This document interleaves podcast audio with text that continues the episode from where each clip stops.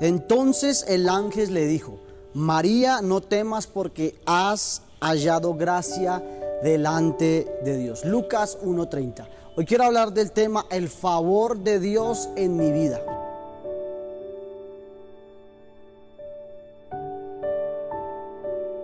María encontró el favor de Dios porque era virgen, lo cual representa una vida en santidad. ¿Sabe? Ella determinó que la palabra de Dios morara en su corazón, en su vida desde muy joven. Siempre era una mujer íntegra. Un brillo especial representaba su pureza. Era una persona de ejemplo que siempre hablaba y vivía en la verdad.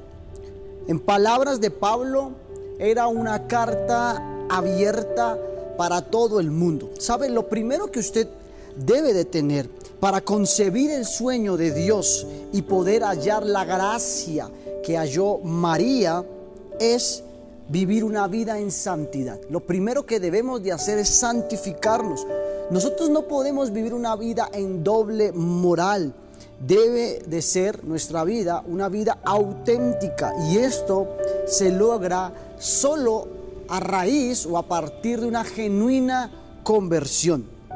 El Señor debe de tomar nuestra vida y limpiarla por completo, librarnos de la culpabilidad, de todo rechazo, de todo pasado, de todo vicio, y su mente se santifica cuando meditamos y vivimos en la palabra de Dios. ¿Sabes? Ella es como el agua que purifica nuestros pensamientos. Debemos de vivir determinados en vivir en santidad. Y sabe, esto solo se va a lograr a través de la revelación de la cruz a través de entender que el sacrificio que Jesús hizo en la cruz del Calvario, hoy podemos ser redimidos y perdonados, justificados por precio de sangre.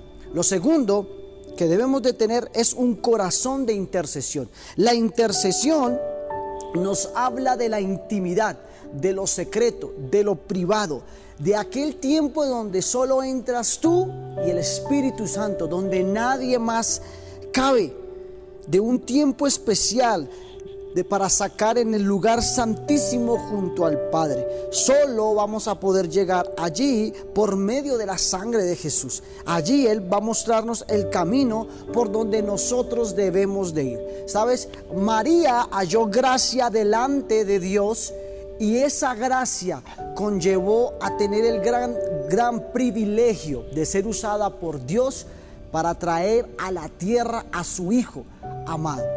Que hoy el Señor pueda hallar gracia en tu vida y que pueda usarte de instrumento de bendición aquí en la tierra. ¿Qué tal si oramos? Padre, te damos gracias hoy en este día. Gracias por este tiempo de devocional que junto a mis hermanos hemos sacado para reflexionar en ti, por ti y para ti, Señor. Hoy, Padre Celestial, queremos ser como María que halló gracia delante de tus ojos, Señor. Que en medio de muchos, Señor, podamos hallar algo, algo especial y que tú nos puedas escoger para poder ser de respuesta aquí en la tierra, Señor. Hoy oramos para que santifiques nuestra vida, nuestros pensamientos, Padre Celestial.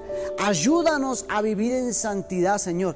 Ayúdanos a vivir bajo el temor tuyo, Señor. Ayúdanos a poder agradarte solo a ti, Señor. Y ayúdanos, Padre Celestial, a poder tener una vida de intercesión, una vida de relación continua contigo. En el nombre de Jesús.